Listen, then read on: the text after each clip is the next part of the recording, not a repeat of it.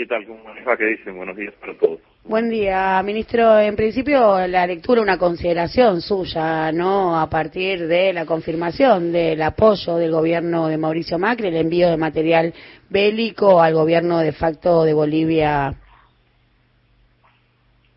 Bueno, lo que lo primero que, que a mí me gustaría analizar es el contexto, ¿no?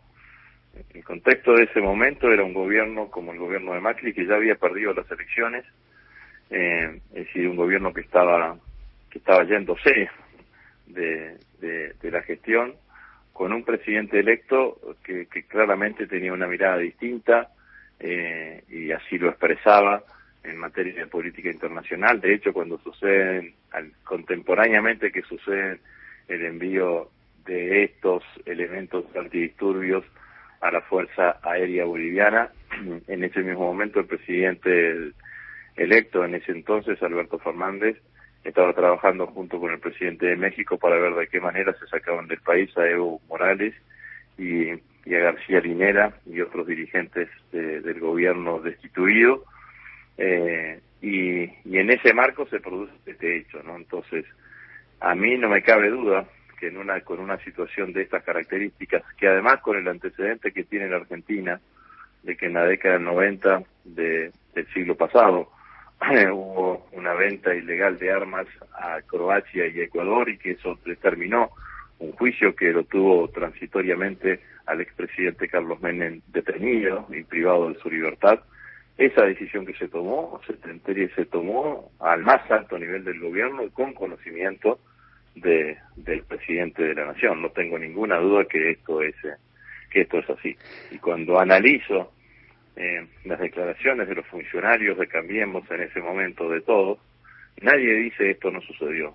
Todo lo que dicen es yo no fui, yo no tuve nada que ver, eh, yo eh, no, no estuve enterado, por mis manos no pasó, esta decisión no la tomé yo, pero nadie dice abiertamente esto esto no sucedió. Así que seguramente se habrá una investigación y esa investigación eh, y esa investigación arrojará los resultados que tenga que arrojar y no solamente habrá una investigación en Argentina, sino también en Bolivia, ¿no?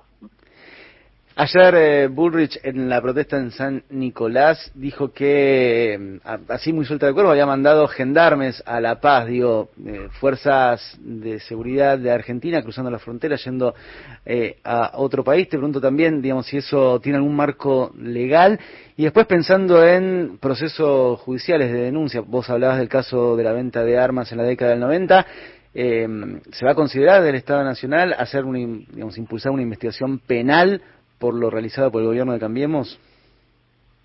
Eh, el envío de gendarmes a, custodiar una embajada en cualquier lugar del mundo está dentro de, la, de lo previsto, digamos, no, no, no podría resultar extraño. Y hay que reconocer que en ese momento había una situación de tensión inclusive hacia el interior de la embajada eh, no, eh, es cierto que hubo funcionarios, creo que algún ministro del gobierno de Evo Morales que había pedido asistencia y asilo dentro de la embajada argentina, entonces eso es razonable. Lo que, no es razonable, eh, como yo creo, y esto es mi hipótesis, es haber utilizado el envío de esos gendarmes con eh, enviarle al mismo tiempo material bélico para que sea utilizado por las Fuerzas Armadas Bolivianas específicamente para la fuerza por la fuerza aérea eh, para reprimir al pueblo boliviano. Digamos son dos cuestiones distintas digamos no eh, sí es cierto que que todo esto va generando una coincidencia no porque